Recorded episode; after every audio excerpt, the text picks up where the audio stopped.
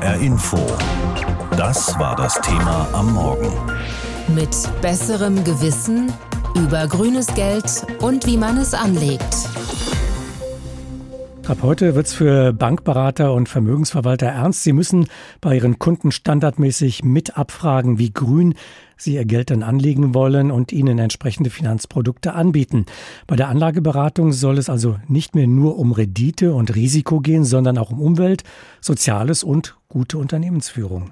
Im persönlichen Gespräch klären Bankberater und ihre Kunden zunächst, ob die Kunden an nachhaltigen Finanzprodukten überhaupt interessiert sind, etwa an grünen Indexfonds oder Aktienfonds. Dann wird gefragt, was Sie über das Thema Nachhaltigkeit schon wissen, erzählt Kerstin Altendorf, Sprecherin der deutschen Kreditwirtschaft, die die deutschen Banken und Sparkassenverbände vertritt. Wichtig ist, dass die Kundinnen und Kunden sich vor dem Gespräch klar machen, möchte ich speziell Klimaschutz fördern oder sind mir Menschenrechte sehr wichtig, Arbeitsbedingungen. Eindeutig definiert ist bereits, dass Geld nachhaltig angelegt ist, wenn es in Firmen fließt, die etwa erneuerbare Energien nutzen oder bei der Produktion wenig umweltschädliche Abgase erzeugen. Doch bei Nachhaltigkeit geht es ja nicht nur um solchen Klimaschutz, sondern auch um soziale Aspekte und um gute Unternehmensführung. Was das allerdings konkret bedeutet, dazu gibt es noch keine rechtlichen Vorgaben. Deshalb müssen Bankberater und Kunden im Gespräch klären, was sich die Kunden da konkret wünschen. Dazu gehen sie gemeinsam einen Fragebogen durch, den die Kreditinstitute ausgearbeitet haben, Allerdings dürften einige im Vorfeld getrödelt haben, meint Christian Klein, Professor für nachhaltige Finanzen an der Universität Kassel. Meine Wahrnehmung ist, dass viele relativ spät erst angefangen haben, ihre Berater zu schulen und sich überhaupt zu überlegen, wie der Prozess dann abläuft. Kerstin Altendorf, Pressesprecherin für die deutsche Kreditwirtschaft, sieht ein ganz anderes Problem. Wir gehen davon aus, dass es eine erhöhte Nachfrage nach den nachhaltigen Produkten geben wird. Allerdings erwarten wir auch, dass gerade zu Beginn noch nicht so viele Produkte zur Verfügung stehen. Denn in einem nachhaltigen Aktienfonds etwa könnten nur Aktien von Unternehmen sein, die nachhaltig wirtschaften. Die Firmen seien aber noch nicht verpflichtet, darüber Auskunft zu geben. Trotz aller Anfangshindernisse ist der Nachhaltigkeitsexperte Christian Klein überzeugt, die Beratung kann wirklich etwas bringen und ist in der Regel keine bloße Verkaufsmasche, bei der Banken Kunden Finanzprodukte unterschieben, die weniger grün sind als anfangs gedacht. Ich persönlich glaube, dass die Gefahr des Greenwashings eher überschätzt wird. Den Anbietern ist das absolut klar, dass hier das Risiko groß ist, dass sie einen gigantischen Reputationsverlust erleiden könnten. So wie die Fondtochter der Deutschen Bank DWS. Dort war der frühere Chef Asoka Wörmann wegen Greenwashing-Vorwürfen vor einem Monat zurückgetreten. Doch selbst bei nachweislich nachhaltigen Geldanlagen können Kunden laut Klein Überraschungen erleben. Ein Kunde kauft einen nachhaltigen Fonds und dann sieht er, oh, da ist ja ThyssenKrupp drin, das ist doch nicht nachhaltig. Nach den geltenden Regeln ist es aber so, weil ThyssenKrupp bei der Stahlproduktion komplett auf Wasserstoff und erneuerbare Energien setzen will, wenn auch in ferner Zukunft 2045. Dass die Berater wirklich nachhaltig beraten, müssen Aufseher und die Verbraucherzentralen genau prüfen. Geld anlegen und die Bank hilft dabei, auch noch Gutes zu tun. Das klingt ja fast zu schön, um wahr zu sein. So soll es aber sofort sein. Zumindest ist das die Idee der Europäischen Union. Denn ab heute müssen Bankberater und viele Versicherungsvertreterinnen ihre Kunden fragen, ob sie ihr Geld gerne nachhaltig, also grün investieren wollen. Darüber habe ich mit Christian Klein gesprochen, ein Mann, der es wissen muss, wie es funktioniert, denn er ist Professor für nachhaltige Finanzwirtschaft an der Uni Kassel. Grüne Fonds, nachhaltige Unternehmen, das ist ein Megathema. Was ist da wirklich nachhaltig? Liegt das nun im Auge des Betrachters oder gibt es da so eine Art Ökotüv für Finanzprodukte? Also bisher gab es da tatsächlich keine feste Definition. Also interessanterweise finden alle Menschen Nachhaltigkeit gut. Sie können aber schwer erklären, was es eigentlich ist. Was jetzt wirklich in so einen nachhaltigen Verein gehört, das ist den meisten nicht klar. Wird der Bankberater da weiterhelfen oder die Bankberaterin? Denn die sind ja nun verpflichtet, zum Thema einer nachhaltigen Anlage zu informieren. Ja, das müssen die ganz genau. Und wenn wir in das Gesetz reingucken, da steht genau drin, was die machen müssen. Und nun ist es so, dass wir in den letzten zwei Jahren sehr viel Regulierung hatten in dem Bereich. Und tatsächlich müssen die Beraterinnen und Berater jetzt mit den Kunden diese Kriterien durchgehen. Also die gesamte Regulierung, die da von der EU-Kommission kommt, muss theoretisch in diesem Gespräch behandelt werden. Könnte das dazu führen, dass die Banken Produkte verkaufen oder anpreisen, empfehlen, die ihnen viel bringen und die Kundenrendite kosten, einfach weil die Banken sagen, wir haben jetzt so einen Aufwand mit dieser Ökoberatung, jetzt wollen wir auch was davon haben? Das glaube ich nicht. Also ich glaube tatsächlich, dass es viel Transparenz bringen wird, dass eben die Kundinnen und Kunden lernen, was eigentlich Nachhaltigkeit überhaupt bedeutet. Am Anfang wird es wahrscheinlich schon holpern, denn das Thema ist schon sehr, sehr, sehr komplex. Also sowohl die Berater als auch die Kunden werden am Anfang sich ein bisschen schwer tun, bei diesem ganzen ja, Dschungel von Regulierungsangelegenheiten sich zurechtzufinden. Herr Professor Klein, wer im Browser geldrettdiewelt.de eintippt, der landet bei Ihnen auf der Website. Ist das eine provokante These oder kann man mit seinem Ersparten tatsächlich etwas verdienen, das Geld gut anlegen und gleichzeitig die Welt zu einem besseren Ort machen? Ja, freut mich ja, dass Sie im Internet so aktiv waren, dass Sie mich gefunden haben. ja, tatsächlich ist das mein Motto, denn es ist ja so, wenn wir jetzt mal schauen, ein Nachhaltigkeitsziel nehmen, zum Beispiel den Klimawandel begrenzen, dann wird es wahnsinnig teuer. Und das ist eben die zentrale Idee, dass wir versuchen, die Geldströme so umzuleiten, dass sie eben von nachhaltigen Aktivitäten angezogen werden und lieber nicht nachhaltige Aktivitäten meiden. Also diese ganze Regulierung hat tatsächlich den Sinn, den Kundinnen und Kunden zu zeigen, willst du dein Geld enkelgerecht anlegen, dann mach es in diese Richtung. Was würden Sie jemandem empfehlen, der sich jetzt überlegt, ich möchte mein Geld tatsächlich nachhaltig anlegen, ich habe was auf der hohen Kante und das soll für mich arbeiten, dieses Geld, sich erstmal klar werden, was vielleicht in der eigenen Vorstellungswelt nachhaltig ist, dann zum Berater bei der Bank gehen und sich informieren. Was, was würden Sie empfehlen? Wie sollte man sich orientieren? Also das Erste ist, ich empfehle ganz dringend, sich nicht zu sehr zu verkopfen. Bis vor ein paar Monaten haben viele gar nicht gewusst, dass es, dass es nachhaltige Geldanlagen überhaupt gibt. Und jetzt macht man das, man sieht das, man findet das toll und dann soll es aber bitte auch gleich die Welt retten. Also ich freue mich ja über jeden Euro, der schon mal keinen Schaden anrichtet. Und wenn man da ein bisschen locker rangeht an die ganze Sache, das dann kennenlernt, glaube ich, wird auch jeder, wenn es ihn denn interessiert, irgendwann davon begeistert sein. Und vielleicht auch dazu lernen, was tatsächlich unter dem Öko-Label laufen kann. Denn wir hatten ja gerade die Diskussion der Europäischen Union etwa zur Atomkraft gehabt, äh, die jetzt auch als nachhaltig verkauft werden kann.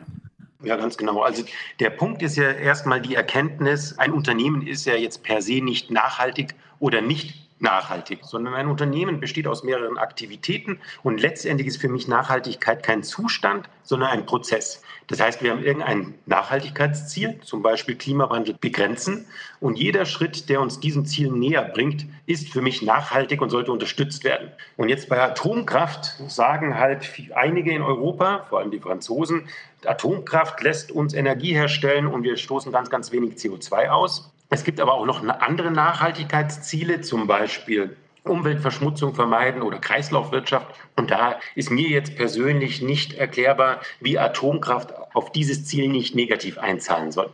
Herr Professor Klein, man will natürlich mit seiner Geldanlage auch Geld verdienen. Kann man Rendite erwirtschaften mit einer nachhaltigen Anlage oder muss man bereit sein, hier auch äh, ja eine kleinere Rendite in Kauf zu nehmen, wenn das Ganze dann am Ende grün ist? Also in der Vergangenheit war es tatsächlich so, dass sie mit nachhaltigen Geldanlagen im Mittel mindestens genauso gut finanziell performt haben wie mit konventionellen Geldanlagen. Im Durchschnitt mussten sie tatsächlich in der Vergangenheit offensichtlich nicht auf Rendite verzichten. Aber wichtig ist, dass wir nicht sagen können, was das für die Zukunft bedeutet. Also und hier differenziere ich ja auch immer, will ich mit meiner Geldanlage nur keinen Schaden anrichten oder will ich aktiv dazu beitragen, den Klimawandel zu begrenzen? Hier wissen wir tatsächlich noch nichts, denn diese Fragestellungen sind neu. Rein logisch gedacht denke ich mir immer, wenn es möglich wäre, die Welt zu retten und wir könnten dabei noch mehr verdienen, dann hätten wir die Welt schon längst gerettet. Das heißt, logisch gesprochen könnte es sein, dass es Rendite kostet. Wir wissen es heute noch nicht. Wenn Ihr Bankberater Sie fragt, wie halten Sie es mit Grün, dann will er nicht in Erfahrung bringen, wie Sie gewählt haben, sondern er will wissen, wie grün bzw. nachhaltig Sie Ihr Geld gerne anlegen möchten. Diese Frage ist ab heute Pflicht, so will es die Europäische Union. Die Idee dahinter, mehr Anlegerinnen und Anleger für saubere grüne Unternehmen und Fonds zu begeistern, Hartmut Walz ist Verhaltensökonom an der Hochschule für Wirtschaft und Gesellschaft in Ludwigshafen, hat gerade das Buch Beraten statt Verraten geschrieben. Ihn habe ich gefragt, Banken und Versicherungen haben ab heute also bei Geldanlagen diese neue Öko-Beratungspflicht. Ist das grundsätzlich eine gute Idee? Leider nein. Warum nicht? Ich würde ja, ich würde ja viel lieber eine positive Auskunft geben, aber leider nein. Das Problem besteht ganz am Anfang, nämlich die Frage ist, können wir durch Anlegen, durch die Form des Investierens irgendetwas Nachhaltiges äh, bewirken? Und da ist die äh, bisherige Antwort aus wissenschaftlicher Sicht, nein, es gibt keine Evidenz, dass das was bewirkt. Nachhaltig konsumieren, weniger Fleisch, weniger Inlandsflüge, weniger Autofahren, mehr aufs Fahrrad, nachhaltiges Verhalten. Ja, super, mache ich auch. Aber ich bin nicht überzeugt davon bis heute, dass wir irgendetwas Gutes tun, indem wir nachhaltig versuchen zu investieren weil da gibt es eine Menge Gegenkräfte und eine Menge, der Fachmann sagt Arbitrageprozesse, also ein, ein Gegenverhalten, sodass das nach heutigem Stand überhaupt nichts bewirkt. Dann lassen Sie uns mal drauf schauen, wie es denn wirken könnte wo, oder woran liegt es, dass es eben nicht funktioniert. Sind das die falschen Produkte? Laufen da Firmen unter einem falschen Label? Sind sie also gar nicht so nachhaltig, wie sie vorgeben zu sein? Woran liegt es, dass es eben nicht wirkt, wenn man versucht, nachhaltig anzulegen? Das alles, was Sie jetzt gesagt haben, ist alles richtig. Meine Kritik ist aber viel grundsätzlicher. Also was Sie ansprechen, ist Greenwashing in verschiedenen Erscheinungsformen. Aber selbst wenn wir das jetzt nicht hätten, wie erreichen wir als Anleger eine Wirkung? Wir würden diese Wirkung nur erreichen, wenn die Unternehmen, die nachhaltig sind, geringere Finanzierungskosten haben. Die müssten also irgendwie einen Bonus kriegen, dadurch, dass sie weniger Kapitalkosten, weniger Dividende und so weiter bezahlen müssten. Nun ist das erste Problem schon mal, dass diese Finanzierungskosten einen wirklich kleinen bis homöopathischen Anteil der Gesamtkosten ausmachen. Ja, also es ist mehr oder weniger nicht relevant. Das zweite Thema ist aber, dass es jede Menge Akteure an den Finanzmärkten gibt, die da dagegen wetten. Und ich rede jetzt gar nicht von Sündenfonds oder irgendwelchen Hedgefonds und Private Equity Unternehmen, die genau dagegen arbeiten, sondern auch eine Menge von sogenannten Dividendenfonds, die einfach die Unternehmen bevorzugen, die eine höhere Ausschüttung, also höhere Kapitalkosten zugunsten der Anleger leisten. Und wenn es nur 0,1, 0,2 Prozent wären, dann wirkt das schon dagegen, sodass also das gut Gewollte noch lange nicht zum Gut gemachten wird. Was müsste denn geändert werden? Was müsste sich ändern oder wo müssten sich die Anleger ändern, damit es eben am Ende doch funktionieren könnte? Also funktionieren würde es ganz, ganz schnell, wenn wir unser Verhalten im Konsumbereich ändern. Also ich sage immer, nachhaltiges Konsumieren hat einen wahrscheinlich tausendfach höheren Wirkungsgrad als nachhaltiges Anlegen weil wir diese Wirkung, eine Subventionierung, eine Senkung der Kapitalkosten, der Finanzierungskosten nachhaltiger Unternehmung, weil wir die bisher noch überhaupt nicht durch die Gegenbewegungen hinkriegen. Ich sehe leider eine ganz, ganz schlimme Gegenwirkung, nämlich dass Leute sagen, boah, bevor ich auf meinen Inlandsflug verzichte, bevor ich auf meinen Golfurlaub äh, auf Mallorca und so weiter verzichte, da investiere ich doch lieber in einen Nachhaltigkeitsfonds und dann kann ich ja weiter fliegen, Auto fahren und so weiter. Ich sehe also genau die Gefahr des sogenannten Ablasshandels, dass wir uns versuchen, unsere Umweltsünden durch nachhaltige, durch scheinbar nachhaltige Anlagen quasi kompensieren zu lassen. Und das wäre fatal, das würde genau in die falsche Richtung gehen. Jetzt, nachdem Anleger und Anlegerinnen sich unser Gespräch angehört haben, was würden Sie Ihnen unter den Strich empfehlen, wenn Sie Ihr Geld anlegen wollen? Ja, meine Empfehlung ist, dass Sie kostenorientiert in einen möglichst breit streuenden ETF investieren. Und da haben Sie schon mal mehr als 50 Prozent nachhaltige Unternehmen ganz automatisch drin. Also lehnen Sie sich zurück und seien Sie entspannt. Sie können heute überhaupt nicht nicht nachhaltig investieren, es sei denn, sie würden wirklich einen Sündenfonds kaufen und das macht doch keiner von uns. Im Kampf gegen den Klimawandel tickt die Uhr. Die EU-Kommission will jetzt erreichen, dass auch die Finanzwirtschaft nachhaltiger wird. Das bedeutet, es soll mehr Geld in grüne Geldanlagen fließen. Ab heute müssen Anlageberater ihre Kundschaft dazu befragen, ob sie in Finanzprodukte investieren wollen, die als besonders nachhaltig gelten. Die neue EU-Richtlinie basiert auf den sogenannten ESG-Grundsätzen. ESG, das ist die Abkürzung für Environmental Social Governance. Die Kriterien sollen dabei helfen zu entscheiden, ob ein ein Unternehmen, eine Aktie oder ein Fonds wirklich nachhaltig sind. Soweit die Theorie. Aber wie erfolgreich sind nachhaltige Papiere am Aktienmarkt? Unsere Börsenreporterin Bianca von der Au ist dieser Frage nachgegangen. Grüne Geldanlage boomt, vor allem in Europa. Nach Zahlen des Analyseunternehmens Morningstar fließt mit mehr als 80 Prozent der größte Anteil aus Europa in sogenannte nachhaltige Fonds. Auch deutsche Anlegerinnen und Anleger investieren ihr Geld zunehmend in diesen Bereich. Laut dem jüngsten Bericht des Fachverbands Forum Nachhaltige Geldanlagen haben Privatanleger in Deutschland ihre Investitionen in Anlagen, die als nachhaltig gelten, im vergangenen Jahr verdreifacht auf über 130 Milliarden Euro.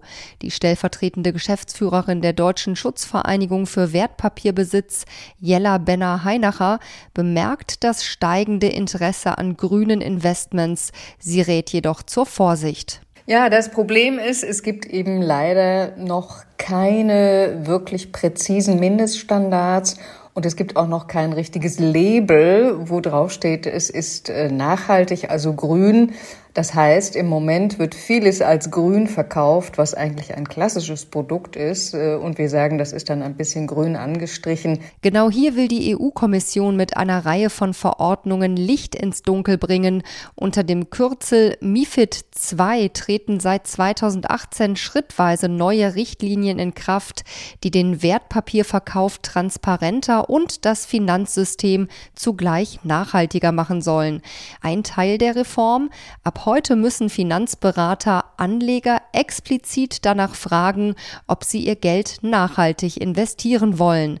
Allerdings lauern hier auch Fallstricke, sagt Anlagestratege Christian Kahler von der privaten Vermögensverwaltung Kahler und Kurz Capital. Wir kennen diese Prozesse, wie die laufen. Da werden 20, 30, 40 Seiten DIN A4-Papier mit kleingedruckten äh, ja, Buchstaben ausgedruckt. Und letztendlich ist natürlich der, der Kunde äh, dann derjenige, der es unterschreibt und äh, ist natürlich immer die Gefahr, dass dann vielleicht en Detail dann doch nicht alles so nachgelesen wird. Und von daher, wenn man nachhaltig anlegen will, muss man letztendlich immer noch selber seine Hausaufgaben erledigen. So reicht es aus Sicht von Verbraucherschützern nicht, sich auf Etiketten wie nachhaltig oder grüne Geldanlage zu verlassen, zumal diese Begriffe nicht geschützt sind. Jeder Anbieter kann sie verwenden und versteht vielleicht auch etwas anderes darunter. Daher ist es aus Sicht von Anlegerschützerin Benna Heinacher von der Deutschen Schutzvereinigung für Wertpapierbesitz entscheidend, sich vorher selbst Gedanken zu machen, welche Kriterien einem bei der Geldanlage wichtig sind. Die meisten, die sich bei uns melden, wollen ja auch etwas bewirken. Also man nennt das dann so einen Impact-Fonds. Das ist natürlich toll, wenn man nachhaltig investieren will. Man sollte trotzdem sehr genau hinschauen und ganz wichtig, Kosten, Rendite und Risiko nicht aus dem Auge verlieren, denn nachhaltig heißt ja nicht ohne Risiko und ohne Kosten. Das bedeutet unterm Strich, Anleger müssen weiterhin genau hinschauen, wie nachhaltig die Unternehmen oder Fonds tatsächlich sind, in die sie investieren wollen. HR Info. Das Thema. Wer es hört, hat mehr zu sagen.